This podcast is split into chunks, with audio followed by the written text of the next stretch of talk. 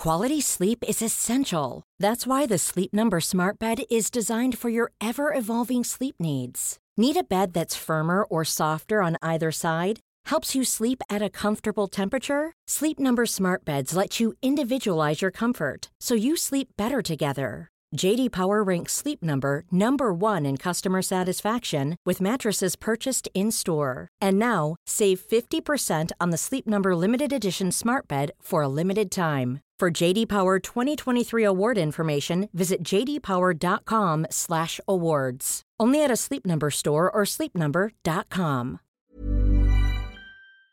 Le 27 mai 1997, nous sommes dans le quartier de Suma, dans la ville de Kobe, au Japon. Il est très tôt le matin qu'on fait une horrible découverte devant une école primaire.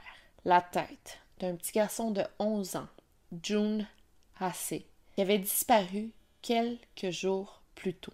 Dans sa bouche, on retrouve une petite note. C'est le début du jeu. Stupide police, essayez de m'arrêter. Je veux désespérément voir des gens mourir. C'est un plaisir pour moi de commettre ces meurtres. Un jugement sanglant est nécessaire pour mes années de grande amertume. Ce meurtre fut l'affaire du Kobe Child Murderer, une affaire qui traumatisera le Japon en entier. C'est l'affaire dont nous allons parler aujourd'hui. Allô Internet, aujourd'hui on se retrouve pour une affaire assez traumatisante. Euh, je peux pas croire que j'en avais jamais entendu parler avant. je, peux, je peux vraiment pas y croire, là, surtout que je suis allée au Japon, surtout que je suis allée à Kobe. C'est fou raide. Donc on va en parler aujourd'hui.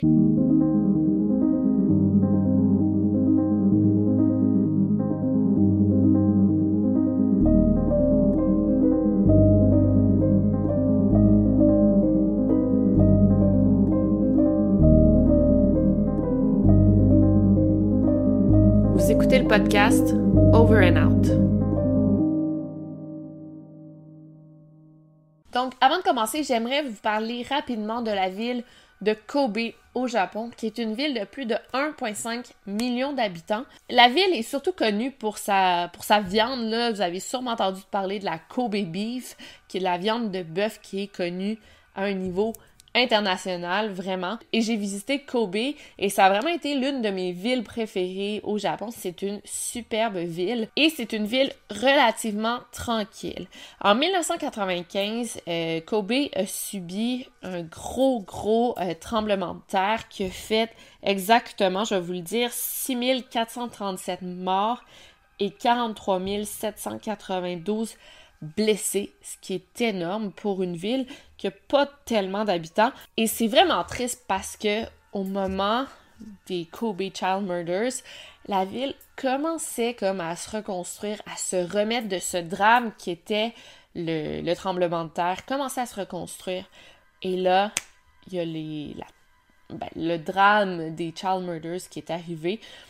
Euh, ça a comme replongé la ville dans une genre de noirceur. Et je trouve que si on compare le Japon aux États-Unis, par exemple, c'est pas une ville qui a énormément de tueurs en série, de tueries. Détrompez-vous, je dis pas qu'il y en a pas, mais j'ai l'impression que quand on compare à d'autres pays, j'ai l'impression qu'il y en a moins. Je sais pas. Dites-moi dans les commentaires si vous trouvez ça aussi. Bref. Aussi, il faut dire que la vidéo va probablement pas être aussi détaillée que d'habitude, malheureusement, car je compte comme sur les traductions qui ont déjà été faites de des articles qui existent sur cette affaire. C'est une affaire japonaise. C'est pas une langue que je maîtrise. C'est par exemple quand c'est des affaires en anglais, français, espagnol, limite italien que je suis quand même capable des fois de traduire, ça va. Mais tu sais, japonais, j'ai aucune espèce de maîtrise de la langue japonaise. Malheureusement, je dois me baser sur des articles en anglais qui ont été écrits.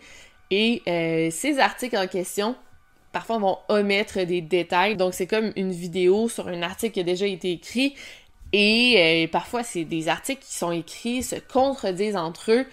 Donc ben c'est ça que ça donne. Vous allez comprendre l'essentiel, mais ça sera pas aussi détaillé que d'habitude. Donc tout a commencé en février 1997 euh, quand deux jeunes filles ont rapporté avoir été attaquées par un jeune garçon non identifié. Apparemment que ce jeune garçon leur aurait donné des coups de marteau. Et euh, ce garçon les attendait près de l'école primaire avant de les surprendre pour les attaquer. Heureusement, les filles ont réussi à s'enfuir. Elles étaient pas mal blessées, là, mais elles ont survécu. L'agresseur n'a jamais été retrouvé par la police. Et là, pas plus tard que le mois suivant, soit en mars, une autre fillette est attaquée par un garçon non identifié. La petite Ayaka Yamashita de 10 ans est amenée d'urgence à l'hôpital après avoir été battue à mort avec un marteau. Rendue à l'hôpital, la petite Ayaka meurt au bout de ses blessures. Et ça sera pas long avant que le même agresseur frappe à nouveau. En fait, une heure plus tard, dans le même quartier, il l'attaquera une troisième fois. Une autre fillette de 9 ans se fait poignarder à plusieurs reprises par un garçon non identifié. Heureusement, la victime est rétablie et guérie à 100%. Donc là, la ville de Kobe est pas mal inquiète. Est-ce qu'on a un tueur en série en liberté? Est-ce que nos enfants sont en danger? Et c'est pas tout parce que dans la même période de temps, on retrouve plusieurs animaux morts et ces animaux ont été mutilés. Donc clairement, on a un genre de psychopathe qui est en liberté et qui veut du mal non seulement aux animaux, mais aux enfants aussi. Le voile de terreur continue à assombrir la ville quand, le 24 mai, le petit Jun Hase de 11 ans disparaît. L'enfant, qui avait des troubles d'apprentissage, étudiait devant son école quand il s'est fait kidnapper en plein jour. Trois jours plus tard, les battus se sont arrêtés quand enfin l'enfant a été retrouvé. June avait été décapité et sa tête empalée sur un bâton. Son tueur avait placé la tête de l'enfant devant les barrières de l'entrée de l'école primaire. Et le pauvre June avait vraiment été mutilé. Son tueur avait arraché ses yeux et lui avait fendu la bouche comme ça, genre ben, il avait fait un genre de sourire, les lèvres jusqu'aux oreilles comme ça. Sa tête avait été tranchée avec une scie à main et on a retrouvé des traces de sperme sur sa tête. Donc on se demande aussi si on n'avait pas affaire avec un pédophile. À l'intérieur de la bouche de l'enfant, le tueur avait placé la note que je vous ai lue plus tôt, et c'est un genre de jeu qu'il voulait jouer avec la police. Dans la note, le tueur se nommait lui-même le School Killer. Il écrit ça en anglais et il avait fait une faute d'orthographe dans School, et euh, il s'était signé avec le nom Sakakibara Seito, et il avait aussi signé avec le symbole qui ressemble drôlement ou pas du tout, pas du tout drôlement, euh, le symbole du zodiaque. Et d'ailleurs, une semaine plus tôt, à peu près au même endroit, on avait retrouvé deux chats morts à qui on avait arraché les pattes. Toujours sur le même terrain, dans une colline, pas très loin, c'est là qu'on a retrouvé le corps sans tête du petit Jun Hase. Le 3 juin, le tueur a envoyé une lettre au journal local Kobe euh, Shinbun. C'était dans une enveloppe brune sans nom ni adresse de renvoi. Et euh, le journal a reçu la lettre le 6 juin. À l'intérieur, il y avait une lettre de trois pages avec 1400 mots et c'était écrit à l'encre rouge, comme la note qui était dans la bouche euh, du petit June. Et ça disait, je vais vous lire, c'est maintenant le début d'un jeu.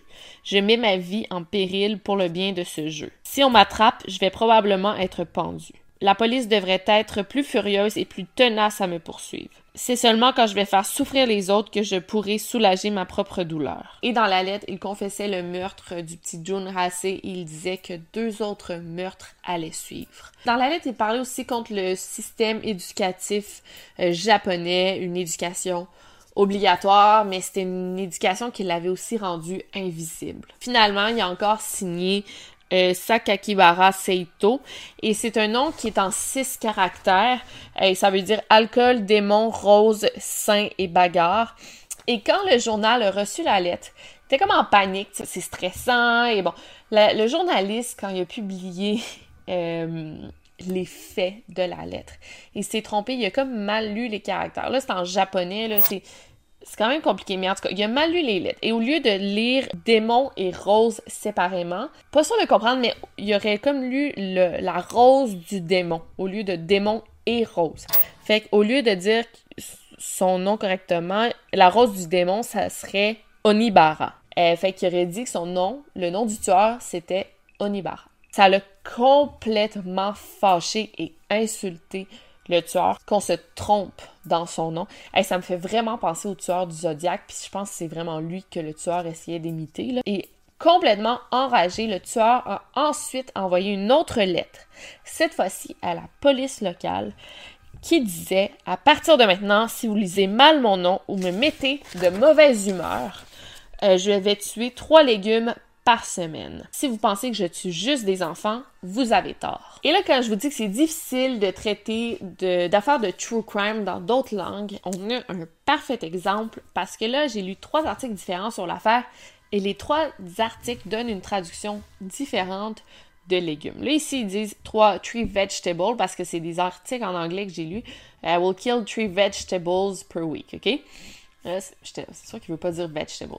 Sur Wikipédia, euh, ça dit que quand il dit vegetables, il se réfère aux gens autour de lui. Il va tuer trois personnes par semaine. J'ai lu ça, j'étais comme, ok, ouais, ça n'a pas vraiment de sens. Dans un autre article, il disait que des dirty vegetables, il se référait aux enfants. Il disait juste que les enfants, ils les appelaient des dirty vegetables. Selon moi, n'avait pas de sens non plus. Dans un autre article, ça disait qu'il se référait aux enfants avec des special needs, des besoins spéciaux, comme euh, June Hase. C'est un enfant avec des special needs. Euh, c'était une école avec des special needs. Il se référait à eux comme des vegetables, qui aurait un petit peu plus de sens. Donc c'est vraiment, euh, je pense que c'est l'article, je trouve, qui avait le plus de sens. Bref, c'est peut-être ça qu'il voulait dire quand il disait qu'il allait tuer trois vegetables per week, des enfants avec des besoins spéciaux. Bref. Quality sleep is essential. That's why the Sleep Number Smart Bed is designed for your ever-evolving sleep needs. Need a bed that's firmer or softer on either side? Helps you sleep at a comfortable temperature? Sleep Number Smart Beds let you individualize your comfort so you sleep better together. JD Power ranks Sleep Number number 1 in customer satisfaction with mattresses purchased in-store. And now, save 50% on the Sleep Number limited edition Smart Bed for a limited time. For JD Power 2023 award information, visit jdpower.com/awards. Only at a Sleep Number store or sleepnumber.com. Euh, C'était quand même une grosse enquête. Les policiers ont mobilisé 500 officiers sur l'enquête pour retrouver le tueur le plus vite possible. C'était très inquiétant. Les parents avaient peur pour leurs enfants. Euh, il y avait euh, des, des rounds de voisinage, donc euh, des parents qui se promenaient dans le voisinage chaque jour. Ils laissaient pas leurs enfants marcher seuls, ni le jour ni le soir. on était très très vigilants à cette, cette époque-là. Partout au pays, on s'inquiétait du tueur qui était en liberté. Mais là, le 28 juin, le pays au complet fut horrifié d'apprendre qui était l'auteur de ces crimes violents. C'est un garçon de 14 ans qui a confessé les meurtres. D'ailleurs, on ne sait toujours pas comment les policiers ont réussi à arrêter le coupable. Euh, c'est confidentiel, mais on ne sait pas comment ils ont trouvé euh, c'était qui euh, l'assassin.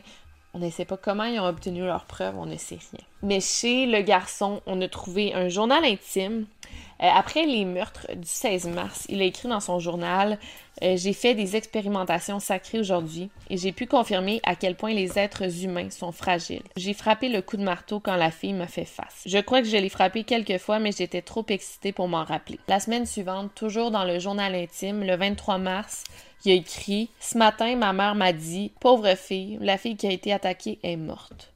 Je pense pas me faire attraper. Je te remercie, Bamwa Dokishin, pour ça. S'il te plaît, continue à me protéger. Et on sait toujours pas d'ailleurs qui est Bamwa Dokishin. Le tueur a été arrêté et envoyé en prison pour délinquance juvénile. Il a été jugé comme un enfant, mais la population aurait aimé qu'il soit jugé comme un adulte à cause de la violence et la gratuité de ses crimes et ses attaques.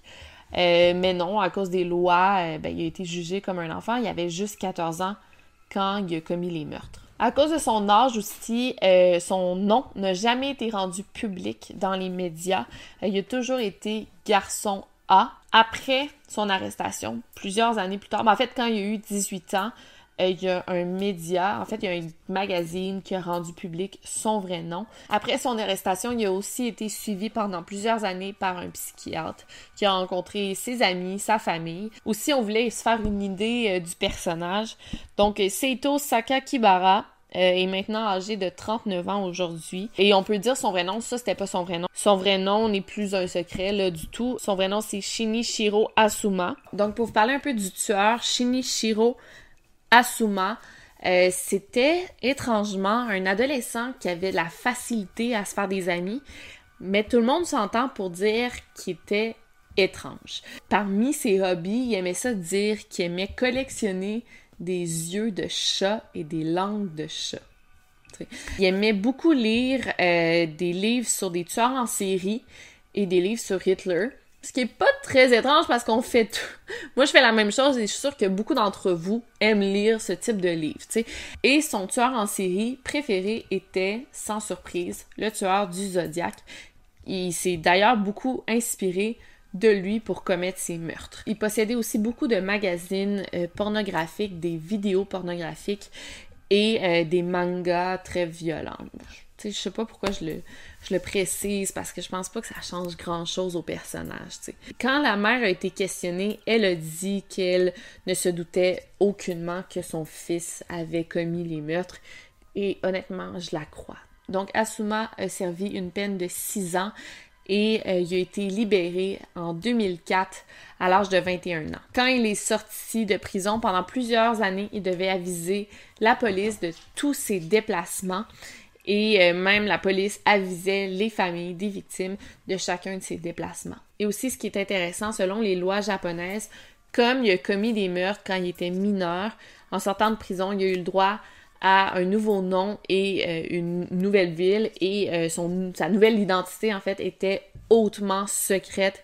Ça n'a jamais été dévoilé, euh, sauf quand, ben là c'est ça, c'est vraiment poche, mais en, je pense quand il a eu 18 ans, ou peut-être ça, ça a peut-être été un peu plus tard, il y a un magazine à Potin, il y a un magazine à Potin qui a dévoilé son vrai nom, sa nouvelle identité, sa job, la ville où il vit, qui est à Tokyo.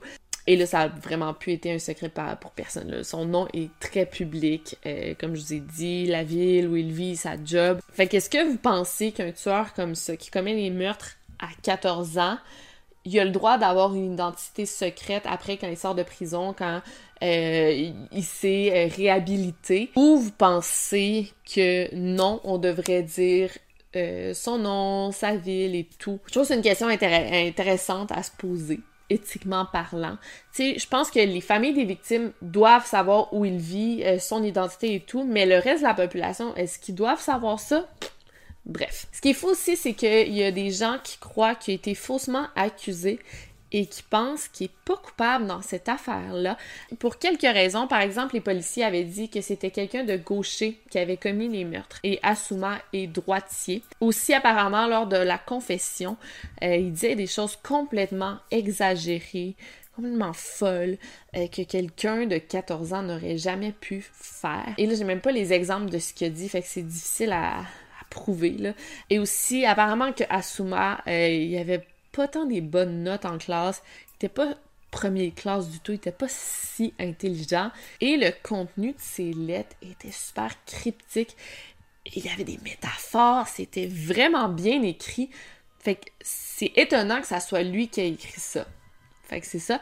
Mais en 2002, la mère d'Asuma est allée visiter son fils en prison, puis elle lui a dit Là, dis-le-moi, est-ce que c'est toi qui as commis ces meurtres-là? Avoue-le-moi, je veux le savoir.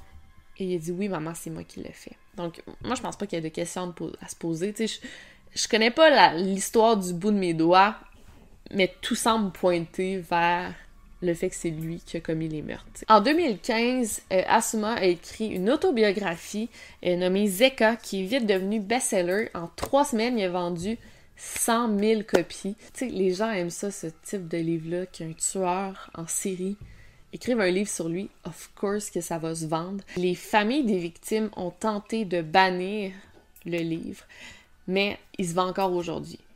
Ça se vend, ce type de livre-là, malheureusement. Asuma parle de son, son enfance, son passé. Il donne des détails sur les meurtres, euh, son temps en prison.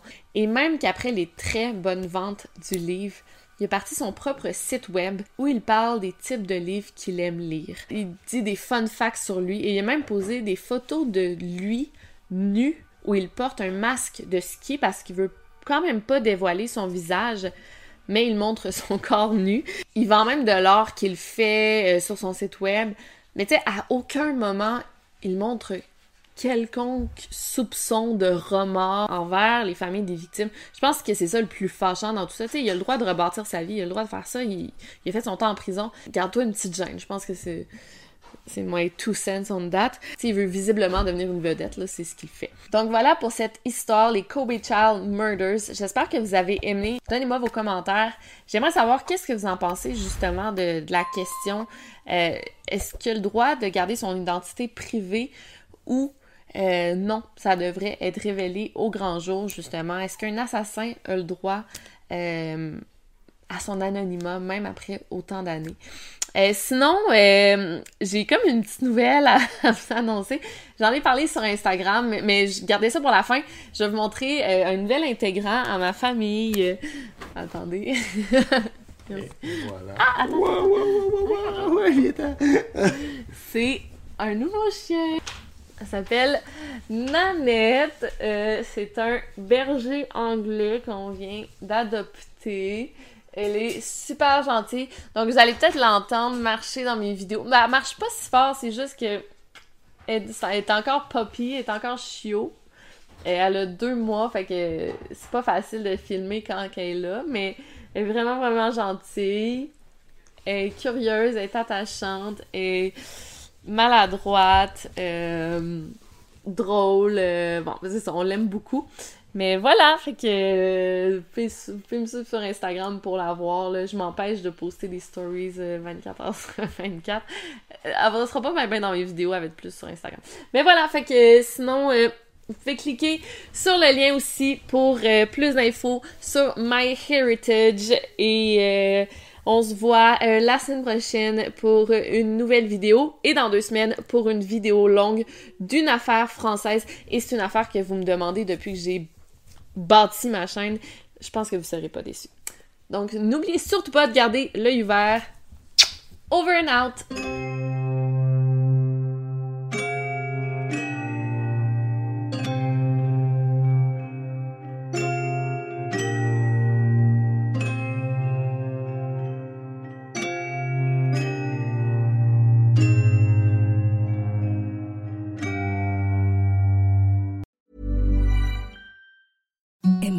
Softest sheets you've ever felt. Now imagine them getting even softer over time. That's what you'll feel with Bowl and Branch's organic cotton sheets. In a recent customer survey, 96% replied that Bowl and Branch sheets get softer with every wash. Start getting your best night's sleep in these sheets that get softer and softer for years to come. Try their sheets with a 30-night guarantee. Plus, get 15% off your first order at bowlandbranch.com. Code BUTTERY. Exclusions apply. See site for details.